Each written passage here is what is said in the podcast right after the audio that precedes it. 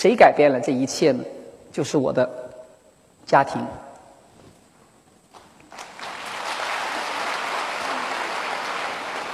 那是大儿子嘟嘟，我收养他的时候三天，我开始抱大的，从医院抱大的。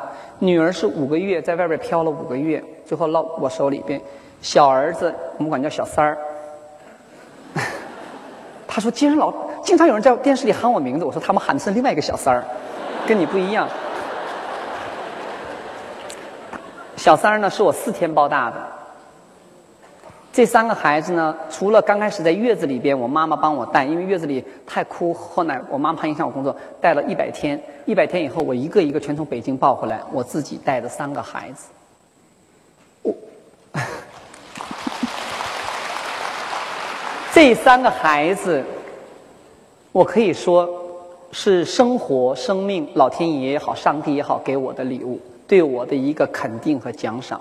行为上，我收养了三个孤儿，三个弃婴，但是不是的。我说这是老天爷给我的奖赏。老天爷发现这个人正吃了这么多苦，终于做出自己女人了以后，还心里有那个愿望，想做妈，但自己又不能生。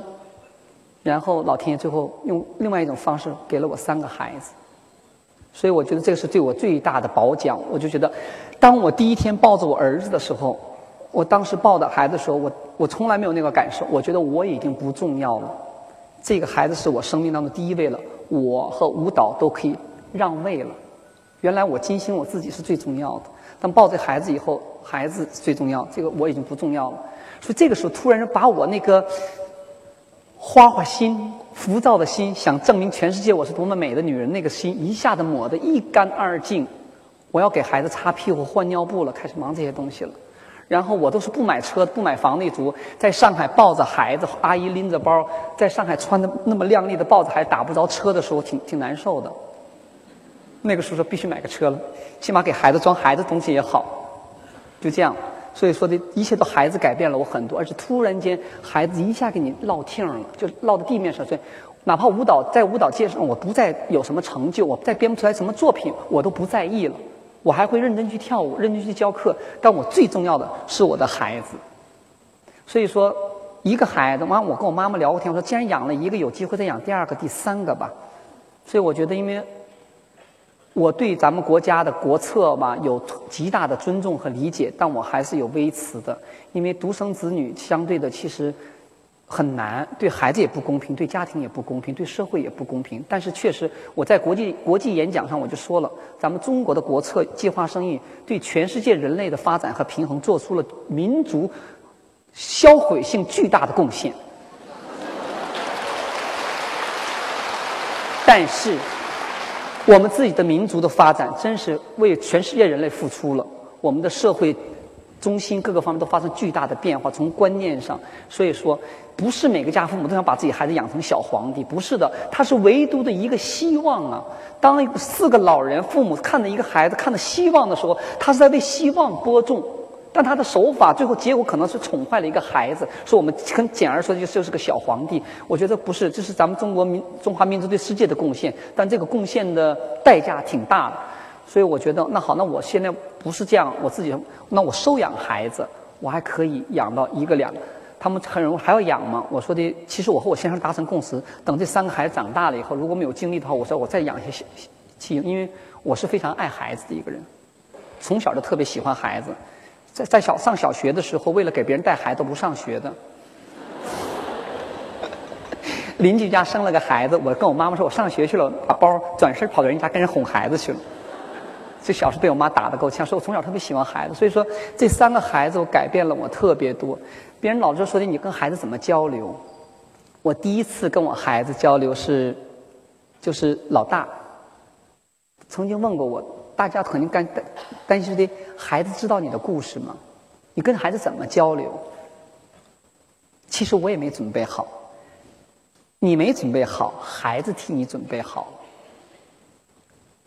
嘟嘟，老大嘟嘟，四岁时候我我开着我的甲壳虫，他坐在旁边，突然间童童言无忌的问我：“妈妈，我们是哪儿来的？”我当时就一抖，我说：“哎呦，四岁就开始问这个问题，我现在还没准备好，怎么回答？那我得回答，也不能回避。我说：你想听故事吗？他说的不，我们是哪怎么来的？我和弟弟妹妹怎么来的？我说先说谁呢？先说小三儿吧。他说好。我说有一个阿姨呢，把小三儿生到了医院里边。但阿姨她说的妈妈我知道了，你别说了，是不是那个阿姨生了小三儿以后，她要去很远很远的地方，她根本没法管小三儿。我说对，她就把小三儿交给你了。我说对。他说：“妮妮呢？”我说：“妮妮，他他那明白了。妈妈，你不用跟我说了。有个阿姨生了妮妮，完了，她她家里乱七八糟的，她根本没法子管妮妮，她给交给你了，是不是？”我说：“对。”他说：“我呢？”我说：“你也是这样的。”我儿子马上很严肃地瞪着我说的：“我不是你亲生的吗？”我说：“嘟嘟，我说妈妈特别想生你，但你知道妈妈原来是个男人，不能生孩子，所以妈妈必须作为女人了以后才有资格做你的妈妈。”他说：“我知道了，妈妈。”其实你心里特想生我，但你生不出来，说说，你找了个阿姨帮忙，给生完了给你了，是不是？我说对。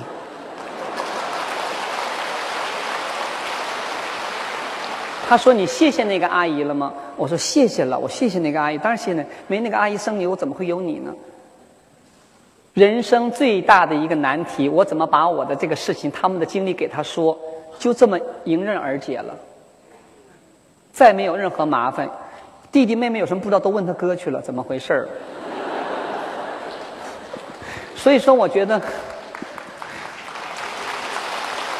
对待孩子的态度，他问什么答什么。完了，孩子大了，那天我在在世纪公园，我遛了弯儿，遛了弯儿的时候，我就问了一个特别酸的问题。所有妈妈都会问孩子，我说的：“嘟嘟啊，妈妈问你一句话啊，你世界上你最爱的人是谁？”帮我大儿说的，我最爱两个人。我说啊，两个人，我还以为就是我自己呢。他说谁？我说谁呀？他说的，我爱生我的妈妈，还有养我的妈妈。完以后，我说对。完我儿子，我我我当时说对的时候，我犹豫了一下。孩子特别敏感。完他回头看我说的，你不要嫉妒哦。我说妈妈永远不会嫉妒。我说妈妈听了特别高兴。如果那个阿姨不生生你的妈不生了你的话，妈妈也做不了你的妈妈，养不了你。我说你永远记住这一点。所以说，我觉得其实我们在做一个，我在做像个监护人一样，把三个生命在抚养长大。但这三个孩子真是教会了我太多太多的东西，所以让我能今天这么踏踏实实的。而且我会以前对我觉得中国的教育体制，反正我已经长大了，跟我没关系了。但恰恰这三个孩子又给我带回到咱们中国的现在教育氛围当中。所以谈到跟孩子教育的时候。我跟所有的家长一样，有很多的苦衷，但并不是我说要跟咱们的体制对着干。我说这个，咱们中国现在教育是这个样子，并不是任何一个家长的错，也不是老师的错，是一个大的体制的错误。所以一昧的责责怪老师呢，也不对。我就是个大问题，但怎么办呢？我就做了个讲座，我说，看谁抢得过孩子。抢孩子抢什么呢？孩子在学校当中，他要学生要经历这个过程，他的知识面还要靠学校里边。但我跟学校抢的是什么呢？这个孩子对待社会的一个价值观，这个我要抢回来。价值观和那个人生观，这个小孩嘛，不人生观早了点，就是价值观给他抢回来。很多事情，我只能用举例子来讲。每次逛街的时候，街上有很多乞丐要饭的。健健康康的，要钱，我，儿子看着说：“妈妈给钱吗？”我说：“不能给，他四肢健全，他就是懒。”我就干儿子旁边有一个腿被人烧坏了没有腿的人，我说：“这这个你要给他钱，因为他确实没有生存能力，他只能趴在地上，他的能力是有限的，这个你要可以给他钱，我就要分清楚了。”我说的绝对不能看到什么人都给，那是懒，这种观念是潜移默化的教给我孩子。小三儿也问过我很多事情，我从小灌输孩子，我说不能跟人比，不能跟人比，人不能跟别人比，跟自己比就好。今年比去年挣的多一块钱、十块钱就是好事儿了。这句话我从小给孩子灌输。有一天，孩子反而给我教育了一番。放学了，我带着女儿到门口的小小小卖店里给女儿去买双拖鞋。店里边没有大人，只有一个小男孩他爸爸妈妈出去了。那个男孩子跟我大儿子同岁，在帮妈妈卖东西啊，收东西、收钱呢。我当时看完特震惊，我就说：“你你你你，你看这孩子跟你哥同岁，你看人家都可以帮爸爸妈妈干活，就带着那种简直是哎呀！”回到家里以后，大儿子正在写作业呢，我说：“嘟嘟下来。”他怎么了？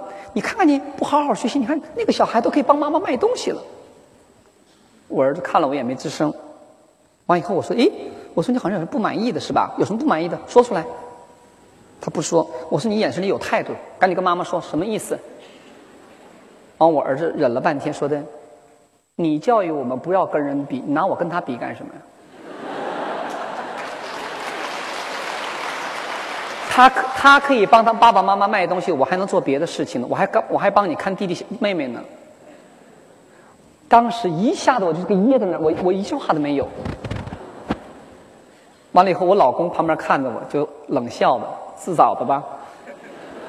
我这时候就主动，在这个时候，我突然发现又是一个很好的教育阶段。我当着我小儿子女儿面，我跟我我大儿子鞠了个躬，我说对不起，对不起，我说妈妈错了，对不起，这是妈妈的错，妈妈不应该拿你来跟别的孩子比。我说你有你有的那个孩子没，那个孩子有的你没有，我说对不起，这是妈妈的错，我说对不起，给道歉。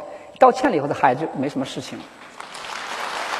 所以说，好像是我们在教育，其实还在教育我们，还在教育。说，但同学，下面朋友们肯定会问我说的：“你对你孩子什么考试啊，各个方面怎么办呢？”我以前在电视节目上讲过的，我说有很多的无奈。小三儿最聪明的一个，最狡猾的一个，从来不写作业。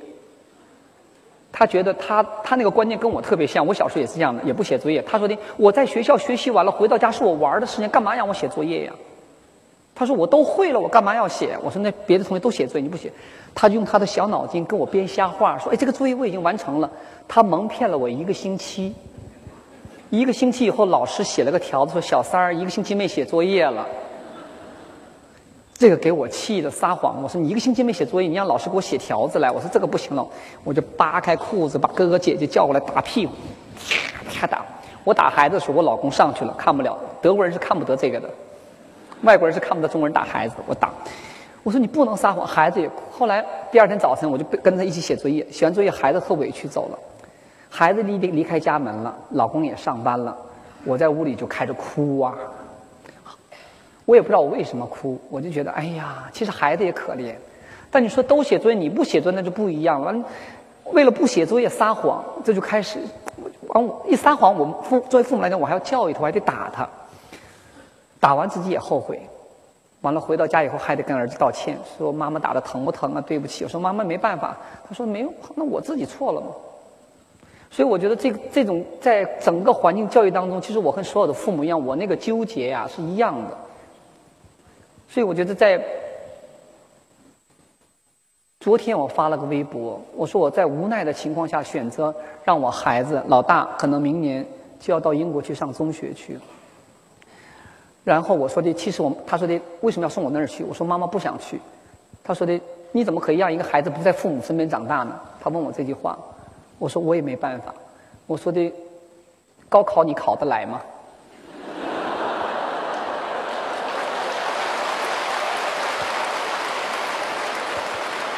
考不来，我说大学你想上上哪个大学？他说我不知道。我说妈妈都不知道。我可以跟您说，我的儿子就在附近的一个中学。在小升初的时候，我也带着我的儿子什么外宣就考考不上的。后来我就说的听天由命嘛，就电脑选嘛。我们家户口在这个区，让他电脑选。所以他在现在小升初，他们有三班。一班、二班都是各个家长削尖脑袋把孩子送进那个中学的，是个尖子班。这些孩子全是平均九十分以上的。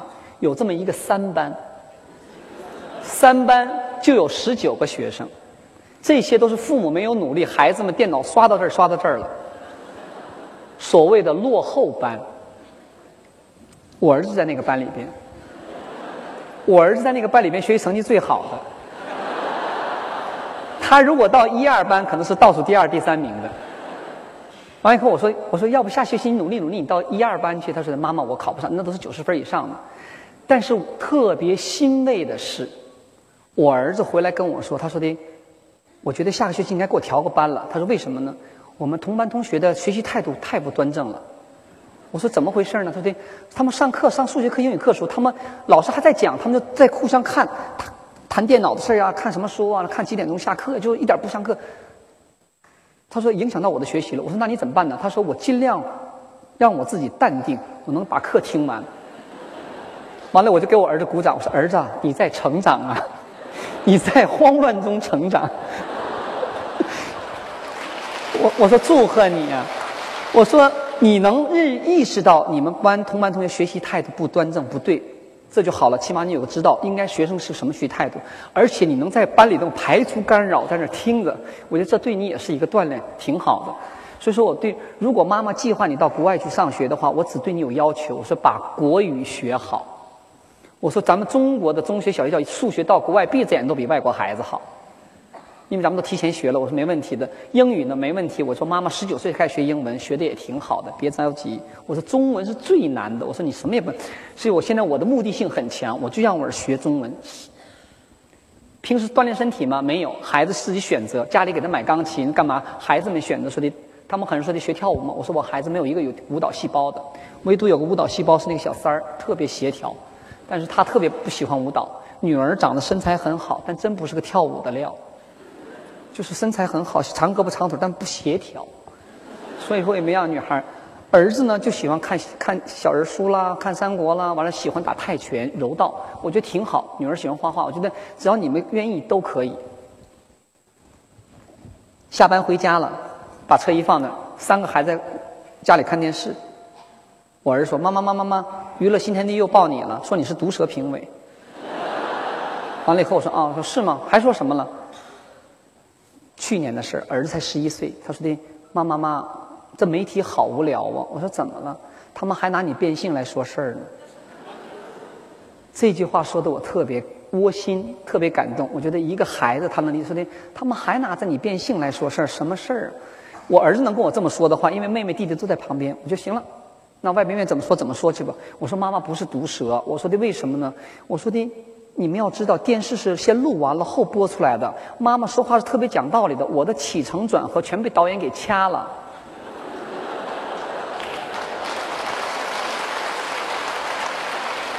他们为了提高收视率，为了塑造一个毒舌苹果出来，就把我最狠的那句话给放到电视前去了。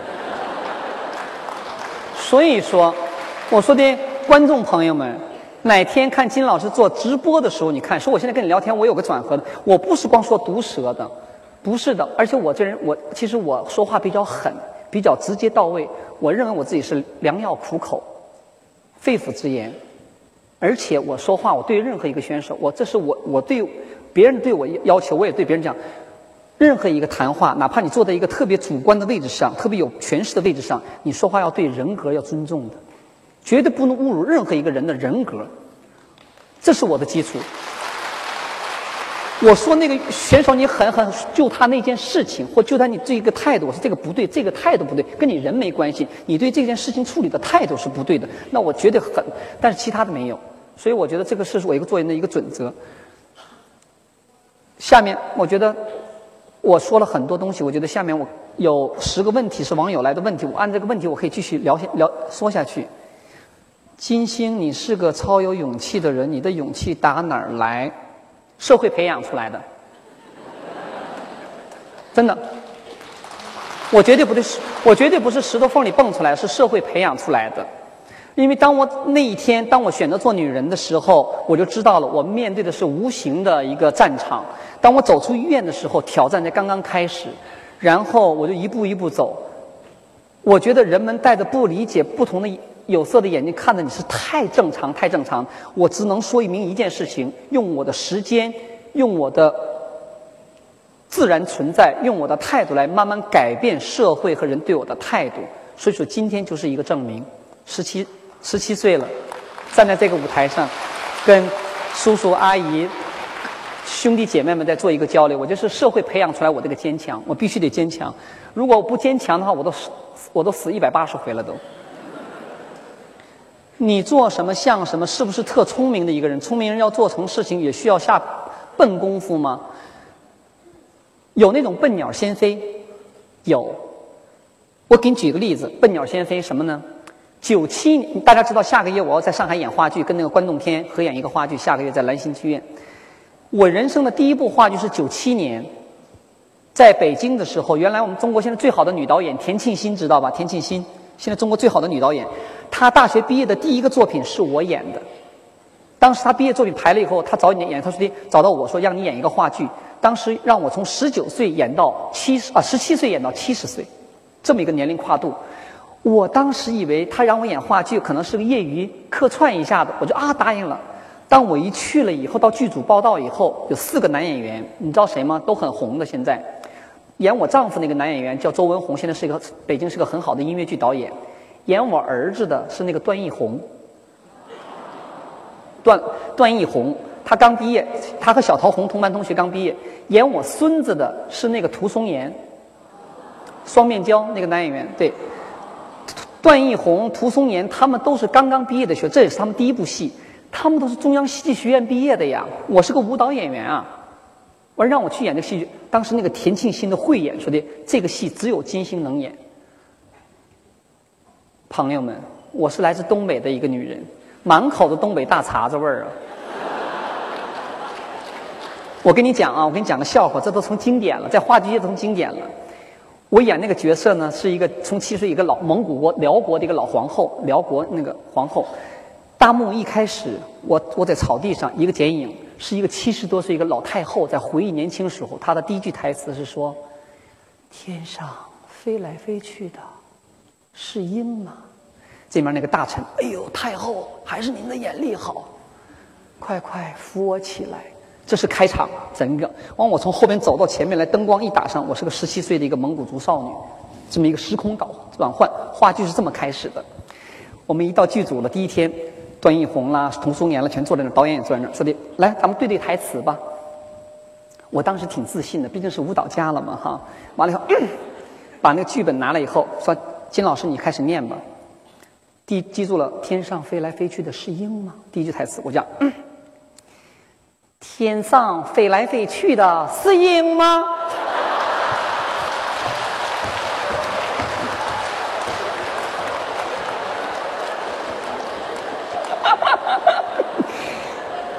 当时那个段奕宏和涂松岩他们扑哧一下，全全部都钻到桌子底下去。后来我们熟了，他们说的：“哎呦，金老师你胆儿太大了，就这口条还敢演话剧呀？” 东北人胆儿大呀，对吧？我从来没觉得我的普通话不好，但一排话剧，哎呀，这个话这个嘴呀，这个呲啦呲啦的呀，怎么办呢？笨鸟先飞吧。第二天我回去，我把整个剧本两天我把剧本全背下来了。其他话剧演员排话剧还拿着本子、啊台本啊，走位置啊排。我就把话剧本的两天之内，我一个戏的本子我全部背下来了。我说我必须得笨鸟先飞，因为他们是专业的嘛。然后我说的不行，我必须这么走。后来我就觉得这个还是有用的。从那次话剧演完了以后，奠定了我在中国演话剧的位置。为什么呢？我特别高兴。一个半月以后，我上台，第一幕我演一个十七岁的一个蒙古族少女；第二幕我演一个皇后，三十五岁，丈夫战死在沙场，我带着儿子；第三幕我演一个掌控草原的一个老皇后，五十多岁，跟孙子对话；第四幕是七十多岁一个老太太，马上要死了，就从十七岁跳到七十岁。在北京演出的时候，仁义的濮存昕呐，包括什么都来了。刘晓庆也来看我演话剧。当时刘晓庆他们都，刘晓庆看看完以后，到后台来看我，他说的：“你一听说你演话剧，我以为你又闹什么幺蛾子呢。”完他说的：“金星，我告诉你，你就是第一幕十七岁没我演的好，其他你都比我演的好。”我说：“不会吧？因为当时正好播播那个武则天嘛，武则天刚演武则天正红的时候，他说的：你看我那武则天演的多嗲呀。”完完完！我跟小庆说：“小庆，我说我没有十七十七岁少女的感觉，说我找不到这感觉。我说我尽量演了，但是从三十几岁以后演的还不错。当时现在我们那个话剧大师林连坤老师已经故去了，他当时看完我的戏说，拍拍手，拍拍屁股，开始说的：这话剧还是不学的好啊，人家跳舞的演的挺好的。”最后就我这个东北话吧，在舞台上，因为我是个女中音嘛，我带演话剧还不带话筒的，就靠我的声音，我气还挺足的。然后最后就是我台词还不错，所以从此以后我就敢接话剧了。原来我是个话剧迷，说到了上海以后，零二年跟吕梁演了《狗妹》，我相信可能很多观众看到的。完了前年又演了个阴差阳错，下个月在上海兰心剧，挺像广告的哈。下个月再演那个尴尬。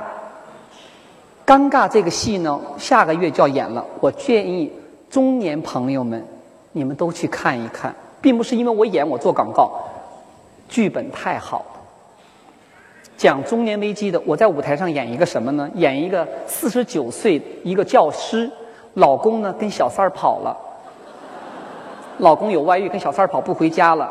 这个女人呢，自己带着儿子，完有一天她愣逼着儿子到江边去写生去，完了儿子呢突然江有个小偷被人追跳到江里边，他去救那个小偷，小偷救上来了，儿子淹死了。说这个母亲已经崩溃了，老公跟别的女人跑了，自己崩溃了。完，她今天买了个蛋糕，就是十一点，还要到十二点，她准备过完自己五十岁生日，喝安眠药，准备自杀了。就这么一个小时当中，这个女人在回忆她的年轻、她的爱情、她的孩子各个方面。就我一个人演四十分钟，就这么一个戏。最后打钟的时候，她刚要吃安眠药的时候，她说不，她还是相信爱情的，她相信她的丈夫还会回到她身边来的，毕竟是原配嘛。所以她就跟儿子说：“我儿子妈妈不陪你去了，妈妈还要留在等你爸爸。”很感人的一个电话剧。这个表现中年，完了第二幕是关先生关东天老师他一个人演，演一个男人在外面有了小蜜，回到家里来准备跟老婆摊牌要离婚。他这个心理过程，讲的最后他准备跟老婆摊牌的时候，老婆打电话来说：“你不用摊牌，我跟你离婚。”他受不了，怎么女人给我提出离婚呢？完，那个女人说：“这是对我们俩的报应，因为我们的孩子今天被汽车撞死了，就是个两个家庭的悲剧。”第三幕是我们两个演一个二十二年前的同学，我们俩大学高中毕业的时候拍了张照片，他在后面写了个求求爱的信。可是我是个大大咧咧女孩，我没看到那个信，我就把照片放去了。二十二年以后，我的丈夫死了，得心脏病死了。我整理东西时候，突然发现二十二年前这个老同学求过婚。哎呀，我就觉得太可惜了，我就打电话。又把这老同学约到了二十二年后到我家来见面，我们俩那个尴尬的，就是恰恰这一个话剧三幕戏讲了四个家庭，现在中年家庭这种这种感情各个方面一种尴尬的状态。说这个话剧叫尴尬，精彩的台词在里头，你们一定去看，写的太棒了，明白吗？所以挺挺过瘾的。我跟你前两天我排话剧的时候，因为我要哭嘛，儿子死了嘛，完我。我那个剧里头儿子叫强子，完我那个情绪调动不出来，儿子死了，强子强子喊不出来，哦，那个导演挺狠的，导演是咱们上海最好的演员尹祝胜，演那个商鞅的，他说金姐改一个台词好吗？叫嘟嘟，我说你不这么很好吧？他说你叫一次，我一喊嘟嘟，我全对了。就是演员感情调，所以每天我拍完戏以后，我不能直接回家，因为我还在戏里边，我就开着我的车在上海，在咱们浦西这面兜两圈，起码兜一个小时，我把我的情绪缓下来，我才能回到家里边，跳出我那个人物来，因为是个悲剧人物，所以我觉得有话剧舞台特别好，给我这么一个掌控、了解一个。你从小就是一个照着自己心思来的孩子吗？是的，跟着自己感觉走，但不是肯定，不确定。但是朦朦胧胧的往前走，像个小孩摸瞎子。这个孩子带着好奇心，带着自己的那种执着和任性都有。好在我们周围父母也好，对我的任性还有保护和支持，使我走到了今天。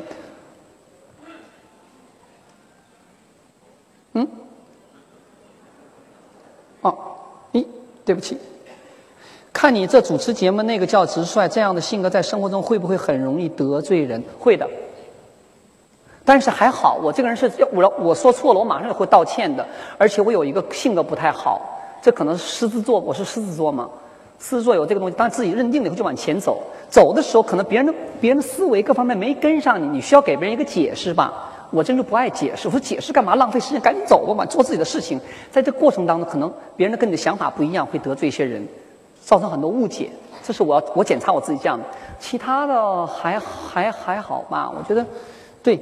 但我这人是错了，我马上就承认错误的，没问题的，这个这个是没问题的，不怕的。嗯，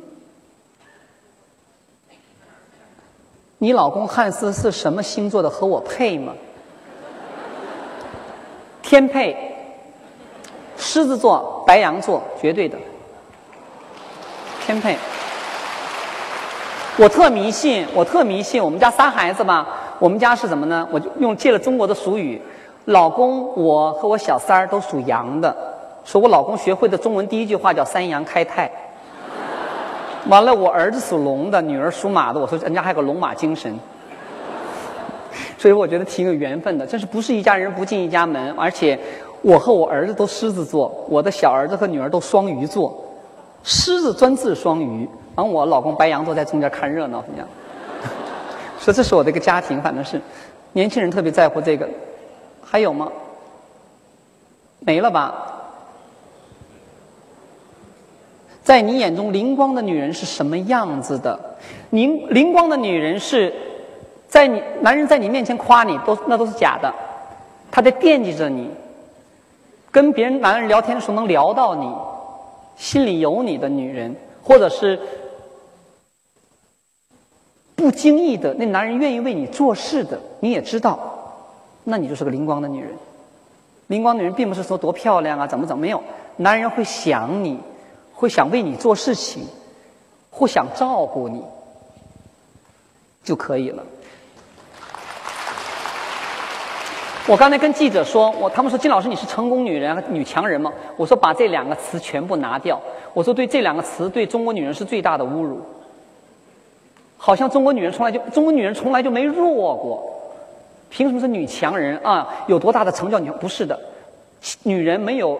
什么强和弱之分？女人一直在存在的。我说，女人是一个盘子，男人是盘子上的东西。女为什么是这句话？咱们都说遍了，说祖国啊，母亲呐，没有很少喊祖国啊，父亲的哈，很少。说就是母性的包容度，她的润育，这个是没法比的。说男人呢，一定要往前冲。所以说他们谈到浪漫，说女人浪漫，男人浪漫。我觉得男人浪漫，女人理性，女人不浪漫。浪漫不属于女人，为什么？你不可能浪漫，因为你琐碎，你照顾的太多。男人可以浪漫，爱上一个女孩，说走，咱俩今天走，我带你远走天涯，我爱你，我就想跟你在一起。他毫无顾忌，连爹妈都不要的。男人会做到这一点，女孩子说的好，我跟你跑，等一下，我拿个口红，我再拿个东西啊，回去我跟我妈商量一下吧。女人会有顾忌，所以我觉得比较起来，男人的冲动恰恰是开拓世界的。所以这个很，我觉得很公平，很很合理，但看你怎么来运用。我在两千零七年代表中国到那个法国参加世界妇女论坛的时候，我谈的话题就是，在当今社会，女人怎么去改变世界。我的话题，我最后总结出来，我就这两句话：上天给了所有全世界所有女性两次机会去改变和影响这个世界，什么？为人妻，去影响躺在你身边的那个男人。去影响他的观点，改变，去教育你的孩子。你在抚养的儿子也好，女孩抚养你的孩子，你可以改变世界。可以跟男人去争选总统啊，选部长啊，可以。那在整个人类社会当中是凤毛麟角。这个社会是男权社会，是男人制定的游戏规则，给女人只是一个面子。所以说，我觉得这话说的狠了点但是它是事实。为什么呢？我在两千零六年被以色列政府要去以色列耶路撒冷的时候，我再一次证明了这一点。参观了很多的庙宇，最后他们带我到那个哭墙，就祷告那个哭墙去了以后，我一到那个地方，我就嘎嘎就笑。他说：“金老金女士，你笑什么？”我说：“我到了这儿，我才明白，连宗教都是男人设定的。”他说：“你怎么这么说话呢？”我说这个墙，如果这个墙是个圣墙，所有人到这里可以哭，可以哭诉自己的话，为什么这个墙隔成一半，百分之七十给男人在这边，女人就挤到了百分之三十这么角落里边？如果男女不能在一起的话，你可以在女人这另外一个墙让她哭诉去。但同样一个墙，百分之七十属于男性的，百分之三十属于女性的。我说的连宗教都分男女有别，都这个比例是不对。我就特别，然后我就开玩笑说，我说我没有我没有这么具体的宗教信仰，我有我自己的信仰，但是我说的。难道这个游戏规则也是男人定的吗？我就开玩笑嘛。但我觉得，我我尊重所有的宗教信仰，我觉得很美。人一定要有信仰，有了信仰以后，你才不会乱步子。无论你信什么，一定要信一个。八卦一下，当你还是帅小伙的时候，那些爱过你的姑娘还有联系吗？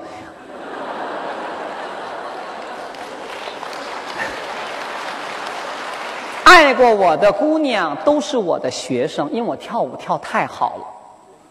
他们爱着我舞台跳舞那个那个漂亮那一瞬间。后来我跟他们他们聊，他说的：“哎呀，我想做女朋友。”我说：“别的，咱俩做好朋友吧。”他说：“什么呢？”我说：“咱俩是姐妹儿啊。”他说：“你怎么是姐妹儿呢？”我说：“哎呀，这个一言难尽，时间会告诉你的。”所以我全世界跟我真是，今天有这么一个机会，我好好澄清一下子。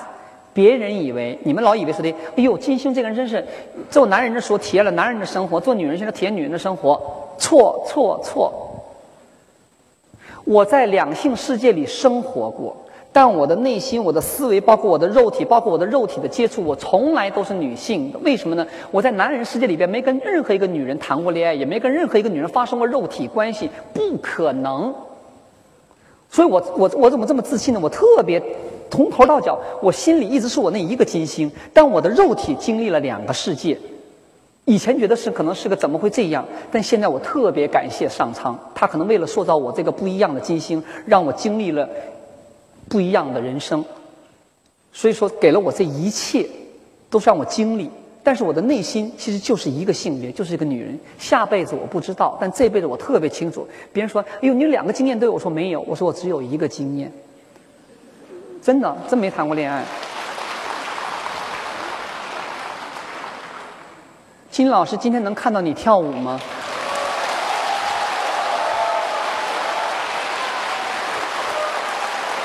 因为没有准备，也没有音乐嘛，也没有音乐嘛。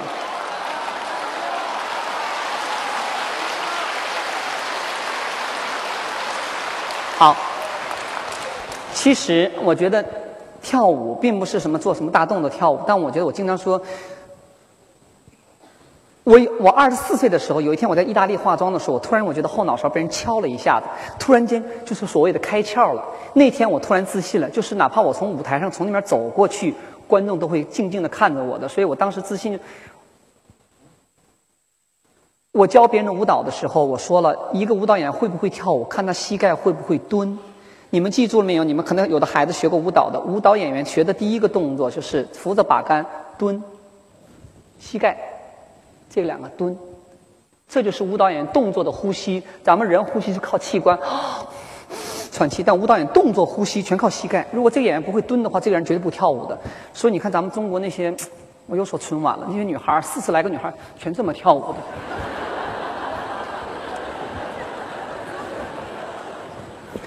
这种表达方式，我在部队以前这么跳过。到了今天了，还这么跳舞的话，我觉得太低估咱们中国老百姓的欣赏水平了。舞蹈演员他和体操运动员不一样，体操运动员是把人体发挥在极致的。你要参加奥林匹克，他心里想，但舞蹈演员是什么呢？把你所有的情感放大在生活的身体的每一个器官，然后就跟你交流。我喜怒哀乐不是在我脸上，是在我身体的每一个部分。我快乐也是他，是都都在身体当中。这是这个舞蹈观念的变化，与时俱进。但恰恰我们中国现在舞蹈教育现在没有跟进，它还是就是人海战术，呼啦一帮人，一个情感一个状态。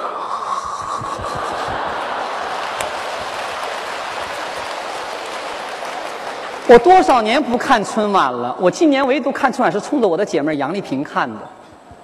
因为她马上就要封山不跳了，我都还打电话我说你不能不跳还跳吧，因为现在在中国舞蹈界可以可以在中国有家喻户晓的也就我们两个，从恰恰我们两个都不在体制内。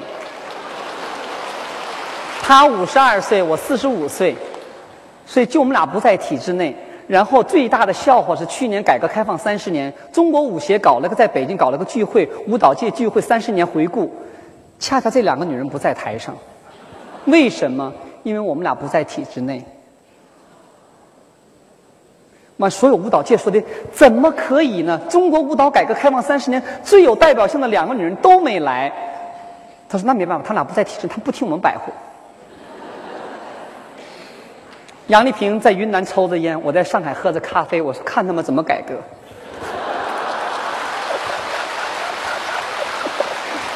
其实舞蹈也今今天穿的确实不适合跳舞，但是今天我特意穿这个旗袍呢。其实我以后有时间，我真要把咱们中国的旗袍文化再带回来，尤其上海。我建议上海所有的姐妹们、阿姨们有时间把旗袍再穿回来，挺好看的，真的，真的真真的挺这挺。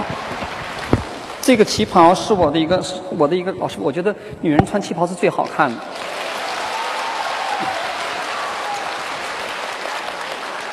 中国的旗袍是对世界服装做出巨大贡献的。西方人哪怕 Chanel，他要靠三片布来做一件上衣，恰恰咱们老祖宗用两片布把一个女人的线条全勾勒出来了。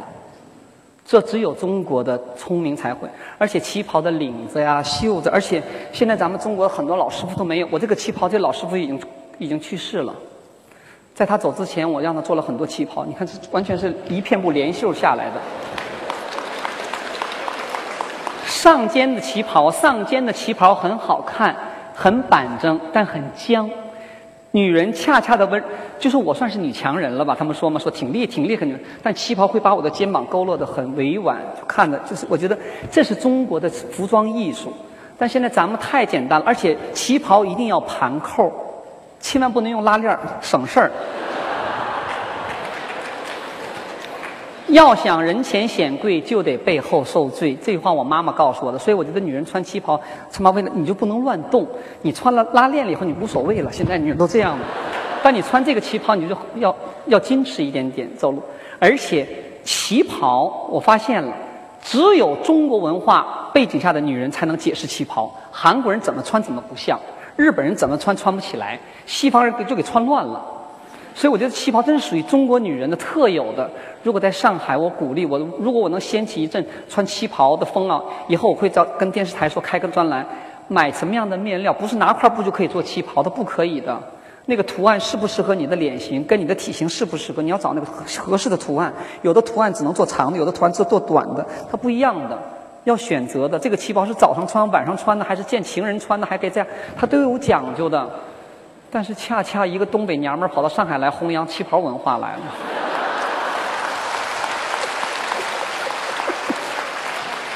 所以说这是大家共有的东西。我看看还有什么问题？现在哟，快九点了，不好意思，太晚了。现场提问，还有问题吗？时间到了吧？有问题吗？没音乐跳不了舞的，没有音乐的，没有音乐跳不了的，真的。话剧的台词啊，尴尬的台词，我背一段的话，这是我第一幕最后一段时候，我要拿着我那个药瓶准备准备那个自杀的时候，突然间，我那个药瓶上我老公给我写了个睡前两片，睡前两片，完了以后我就拿着药瓶，我站在桌子上穿了个大睡衣，我就说的，睡前两片，强子。那是你爸爸怕我眼睛不好看不清，特意用红笔写的睡前两片。那个时候我经常睡不着，你会端来开水，把它吹得不烫了，然后再喂我两片安眠药。就这样，在你的肩膀上。一直睡到天亮，在梦中，在梦中，我又一次看到了那个红色的弧线。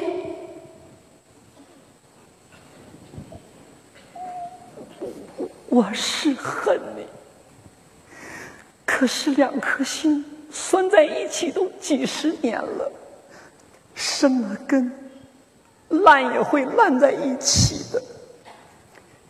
想分，也分不开了。强子，你是不是觉得妈妈没有勇气？你是不是怪妈妈再一次妥协了？你是不是觉得妈妈这么没有用？不，我只是不甘心。我又看到了那个坐在双杠上的男人，那条红色的弧线。强子，你再给妈妈一个机会好吗？你再给爸爸一个机会好吗？好儿子，谢谢你。强子，你真的要走了吗？你真的不怪妈妈吗？妈妈，我不陪你了，我要在这里等你爸，等他，等那个曾经坐在双杠上的男人，他一定会回来的。他是需要我的，谢谢，谢谢你十七年来，不，十八年来陪妈妈度过了一个又一个生日，强子，记住了，到那边当心呐，记住了，妈妈爱你，也爱你爸爸。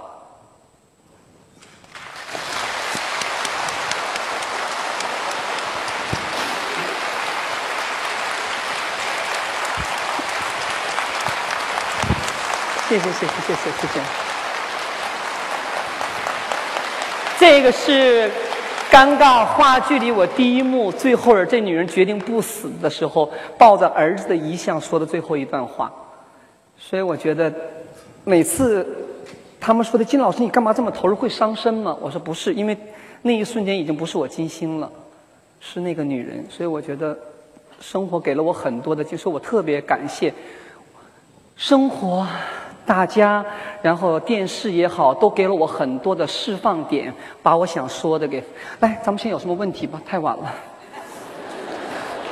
你说，你说，话筒有了吧？话筒呢，在这这边是吧？啊，听到您说，我再我再说一下。快说，对，咱们就感觉您是一个好像特别严肃的一个艺术家。然后今天我啊参加了这个活动，听了您的讲座，我觉得您是一个特别生活化的人。然后我其实想说的是，就是您呃对于艺术肯定是有相当。高的那些追求，然后呃，前段时间我在呃新闻上也看到您是呃被法国驻沪总领馆授予了一个呃特别勋章嘛，然后过段时间可能又和那个关栋天老师要在兰心大剧院啊表演话剧。那我想问，就是您对于艺术有没有一个呃最终的一个追求？没有，艺术是一个方向。他没有规定到什么时候就到顶了，没有的。我就凭着我我喜欢艺术，所以我晚年我说最大的梦想，我将来在中国一定要盖我自己的金星剧院，有这么一个剧院。当我七八十岁我跳不了的时候，我请全世界的艺术家到这儿来演出，我还像观众一样看他们跳，这是我的梦想。而且，其实政府没有给我什么太多的肯定，因为政府觉得金星毕竟是个很敏感的一个人，他也不好说，咱也别给政府添为难，对吧？但是。人民大众给了我很多的肯定，这一点我觉得，他们说你在电视上，我说我说了实话，而且我在电视上说的每一句话不是打草稿。今天我跟大家来，我也不用做准备，我完全有感而发。我感觉，我觉得，其实，在全世界对我的对艺术的执着努力和追求，哪怕对我这个人的态度，他可能两千零六年，可能大家不知道，两千零六年我拿到了我的第一个艺术博士学位。是英国普利茅斯大学达丁顿艺术学院颁发给我的一个艺术博士学位。当时我领书，我受宠若惊。完，那个院长说的：“金星，你知道吗？这个艺术博士学不是随便发的。我们这是你是中国的第四个人领到这个博士学位的。”我说：“那请问前三位是谁？”他说完以后，我都吓坏了。他说：“徐志摩、胡适、舞蹈家戴爱莲。”他说：“第四个就是你金星。”所以我当时，我能和这些中国的文坛人物能够站在一起，我觉得很荣幸。而且我觉得，我起码可能我做的东西没有什么错，错对我不知道，我只是凭着我的感觉走。艺术我没有目标，我就跟着感觉走，不是我到什么点我就可以了，没有没有。而且我从来不有什么，我没艺术灵感的时候，我宁可带着我的喝咖啡呀玩儿，我也不愣逼着我自己，好像一定要有灵感的样子。咱们中国太多那种，哎呀，再说吧。那个，那个，来第二个问题吧，第二个问题吧。那个，我还能再问一个问题吗？可能就是快短短短。是是是。那个，因为前前段时间我看了一个节目嘛，就是是杨洋老师在参加一个呃一个电视节目的时候说，呃，其实现在很多的舞者都是生活状况不是很好。嗯。然后一般来说，搞艺术的话，舞者都是相对来说比较贫困的。然后。呃，他说这是一个事实，然后他就是因为我也知道您是有一个金星舞蹈团嘛，那就是其实我想问您在自己做这个团的时候，是不是也遇到了呃同样的问题？困难都有，任何行业都不容易，但是指望舞蹈来成就是挣大钱，用舞蹈来赚很多钱，过一个很奢华的日子，还不如到天上人间去上班呢，根本不可能。好在舞蹈演员有个清高的态度，他选择了这种生活方式，我们是认可的。而且我可以不养舞蹈团，我自己跳得很潇洒。但是我是喜欢与人分享、共享的一个人。有一群志同道合在一起跳舞挺好的，大家只要生活知足就可以了。永远有比你有钱的人，永远有比你穷的人。你在中间能做的自己喜欢的事情。我对我的舞蹈演员说：你们的生活已经很奢侈了。每天来了以后换上衣服，找着最好的音乐跳舞的时候。虽然你的工资只有六千块钱，但那些拿着一万二的、一万八的，也想着有这种生活，天天对着音乐来胡思乱想，挺美的。完了，把这种组合起来，在这么一个漂亮的舞台上，还跟大家交流，全世界跑，还要什么？不能要太多了，适可而止。非常感谢您的回答，谢谢。那边、那边、那位先生，后边有位先生吧，来，咱们再回答两个问题吧，九点多了。谢谢。呃，今天晚上我们在这儿感受到一个如此真性情的金星老师，谢谢您。然后，其实，在您今天的字里行间，我们也感受到了您是如此的爱您的孩子。那么，我们也知道，其实作为父母给孩子最好的礼物，可能不是 iPad，不是其他的，比方说旅行，而是父母的时间，这是给孩子最好的礼物。对。那么，近期正好也正好拜读您的自传，就是《半梦》。然后也了解到，就是在您小的时候，呃，您的父亲其实因为种种原因，很少陪伴在您的身边，甚至也很少抱您。那么，这个经历对您后来的这个成长是有怎样的影响？然后还有一个小问题是，呃，就目前的表现来看，您对汉斯先生在这个爸爸的这个岗位上的表现是如何评价的？非常好。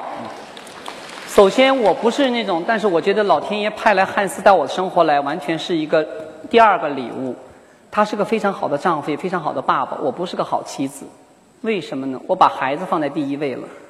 我汉斯追求我的时候，当时我是一拖仨带三个孩子，然后我说的我不需要丈夫。我说我一个人带着三个孩子过得挺好的，我不需要一个丈夫来改变我的经济状况了。没有，我说这个男人要进到我们生活当中来，一定要锦上添花，减分都不可以。我说在孩子十八岁以前，你永远是第二位的，孩子是第一位的。我说如果你，而且他面临最大的问题是因为我不可能生育，他就放弃了自己有自己的孩子的，都不要了。我觉得，所以说别人问我你崇拜过谁？我说我从没有崇拜过任何一个人，我崇拜我的先生。为什么呢？因为他面对的压力和我是一样的，有时候甚至还比我大。我觉得我对这个男人比较崇拜。再说一个故事，你们都不知道。两千零四年，我和汉斯认识了；零五年，一年以后求婚结婚了；零六年，我们俩离婚了。为什么？这是我在我下一部自传里我要写的。当时我的户口在东北沈阳，我拿着我孩子的收养证，我就没有给孩子落户口。我准备把我户口到了上海以后再落在这边就好了嘛。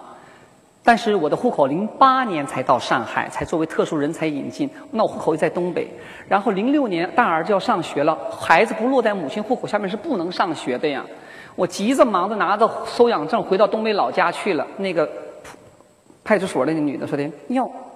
金老师干嘛呀？我说的，我儿子要落户口，要上学了。他说这个收养证失效了。我说为什么？我这收养证是以前办的。说的，现在你嫁给了德国人，变成国际收养了，重新办证去。我当时就急了，我说我全世界都知道我是孩子在先，老公在后，这孩子是先收养，凭什么就说的现在变成国际收养了？如果我要重新办这国际收养证的话，我三年都办不下来的。咱们中国的很多官僚的条款。我说不行啊，我我儿子下个月就要上学的呀，我在那派出所，我怎么办呢？汉斯一个外，汉斯还在上上海，也不知道就我自己。完，那个女派出所那个户籍员看着我说的，离婚呢？我说真，你说什么？他说离婚呢，恢复到离婚单身，你就可以给孩子落户口了。我说你不开玩笑，他说我不开玩笑。我说你说实话，说真的。我当场打电话，我说汉斯今天下班带着嘟嘟坐飞机到沈阳来。他说干什么？我说离婚。他说什么离婚？我简单介绍一下。我说咱俩不离婚，的孩子就落不了户口。他说哎呀，中国呀，中国。他说好。下了班了以后，到幼儿园把儿儿子给取来了，开着车往浦东机场，在车上，在路上还跟人刮蹭了一下，他觉得特倒霉。我带着孩子买的机票，当天晚上飞到了，飞到了沈阳。进了饭店，我就给他讲情况。他说的：“哎呀，这个，他说咱俩离婚，可千万别跟我妈我妈说，别跟他爸爸妈妈说。”他说：“这他们德国人是永远不可能理解的。什么叫户口啊？干嘛？”我说：“不说不说。”当天晚上正好是两千零六年的世界杯足球赛的半决赛，意大利队和法国队争争争那个什么，就那个进那个决赛的权。我们俩在那看足球，在最后一分钟，啊不是一呃德国队和意大利队争，德国队一分最后一分钟时候输给意大利队了嘛？最后两千零六年世界杯是意大利队和法国队争冠军。汉斯又是个足球迷，又是个德国队的粉丝，哇，痛苦的怎么怎么？他说：“我今天怎么这么倒霉了？今天晚上德国队输了，明天早上我要去离婚。”完，第二天早上我们俩就去了，打了车到了民政局去了。民政局那个阿姨看到，哎呦，金老师去年刚结婚，怎么就离婚了呢？才一年。完以后我说过不下去了。他说的怎么回事？什么什么原因呢？我真没有原因呢，我也不能说要给孩子落户口。我当时灵机一动，我说德国队输了。他说是，他说什么？我说我是个超级球迷，我就开始编了。我说我是个超级球迷，德国队昨晚输，我不可能德国队输，我找意大利男朋友去。我说的说，最后我们的民政局工作人最后离婚理由是德国队在世界杯足球半决赛输了。说有没有财产分割？我说没有，什么都没有。嘎不溜脆说你们俩带照片了？我说没带照片。那个阿姨说：“哎，金老师，我这有个相机，没事五十块钱，五五五分钟，我们俩就离婚了。离了婚，拿到离婚证，直接打车到派出所了。叭，我就摔桌上，我说给我儿子落户口。那个警官说：“啊，你真的离婚了？”我说：“怎么了？”他说：“金老师，我觉得你结婚多不容易，怎么能离婚呢？”我说：“你以为呢？”我说：“我在这给我落，给我儿子落户口，就这么落户口。”落了户口，跟老公带着孩子，孩子上学了。好像应该是零七零六年离婚，零七年是寡妇年，对吧？完我我跟汉斯说，我说算了吧，我说你人这么好，如果你要是个亿万富翁，我马上就跟你结婚，死了算了，对吧？但是你又是个好男人，我说不能害人，我说咱俩就烫着吧。我零八年就是到现在我们俩还没复婚呢。但是汉斯特淡定，为什么呢？在我的自传里面看。有个算命的先生说，我将结三次婚。第一次婚不在美国假结婚结了吗？对吧？那也算呢，对吧？法律上承认的。第二个婚姻是汉斯，那这不又离了吗？啊，第三次是汉斯，第三次还是我挺好。所以说，我们俩商定好了，等三个孩子都上高中了，我们俩再办我们俩的婚礼，再让孩子们参加我们的婚礼。现在还没办呢。对，好了。这是我的故，谢谢各位朋友们，谢谢有这么有机会来交流。我今天说的反正也没想到哪儿说到哪儿，以后咱们在这个舞台上，在各方面咱们有更多的交流机会，然后爱自己，然后对自己的孩子多宽容一点点，别逼孩子结婚，结了婚就赶紧逼他们生孩子，但是找不到也没办法。然后呢，学校教育呢，减点压吧。我人人命在天，而且我奉劝那些有双胞胎指标的年轻夫妻们，能生两个一定要生两个，一定要从金姐跟你说一句，不要拿说的，哎呦，经济实力不够，生不了孩子，养孩子太贵了，那完全是借口。人命在天，如果你儿子是个穷命，你挣再多钱，他也是个败家子儿；如果你儿子是个富命，你再没钱，这个儿子也给你带来好运气的。所以不要用经济实力来评断一个生命应该有没有，不对的。一定的，一定的。如果你们都受过教育，培养出优秀的人才的话，咱们这个民族还是有希望的。别能生的不生，不生的乱生。谢谢，谢谢，谢谢。